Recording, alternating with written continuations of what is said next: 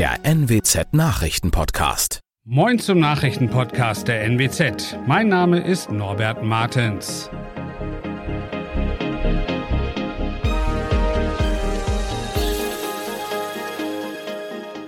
Und das sind unsere regionalen Nachrichten.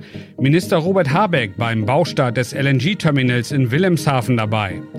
Der Angeklagte im Braker Mordprozess ist voll schuldfähig und in Bevern hinterließ ein betrunkener Lasterfahrer eine Spur der Verwüstung. Mit dem ersten Ramschlag haben am Donnerstag in Anwesenheit von Bundeswirtschaftsminister Robert Habeck in Wilhelmshaven die Arbeiten für das geplante schwimmende Terminal für Flüssigerdgas begonnen. An dem neuen Anleger sollen möglichst noch Ende dieses Jahres erste Tanker mit dem auch LNG genannten Gas ankommen. Das tiefgekühlte Gas soll dort dann erwärmt und ins Gasnetz eingespeist werden. Im Vorfeld warnte Habeck vor gerichtlichen Klagen gegen das LNG-Terminal. Diese könnten die Abhängigkeit von russischem Gas verlängern und die Versorgungssicherheit gefährden.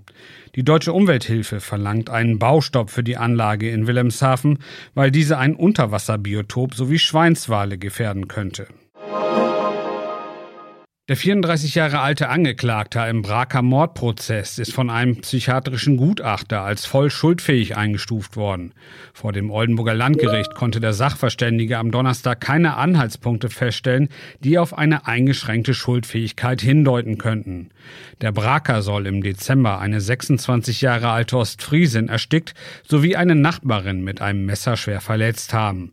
Der Psychiater bescheinigte dem zwölffach wegen Körperverletzungen vorbestraften Angeklagten eine deutlich aggressive Seite.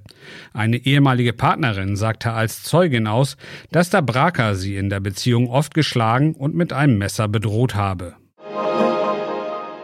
Es war eine Spur der Verwüstung.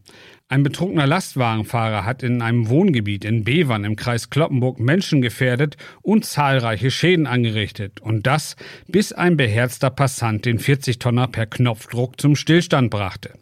Der 51-jährige Fahrer war auf dem Weg zu einem Schlachtbetrieb. Dabei fuhr er am Mittwochabend durch die verkehrsberuhigte Straße, touchierte dabei zahlreiche Bäume und beschädigte ein Wohnhaus. Ein fünf Jahre alter Junge sei von seiner Mutter von der Straße gezogen worden, um nicht von dem Sattelschlepper überfahren zu werden. Das teilte die Polizei am Donnerstag mit. Der Lastwagenfahrer fuhr weiter und prallte dabei erst gegen einen Baum, hielt aber immer noch nicht an.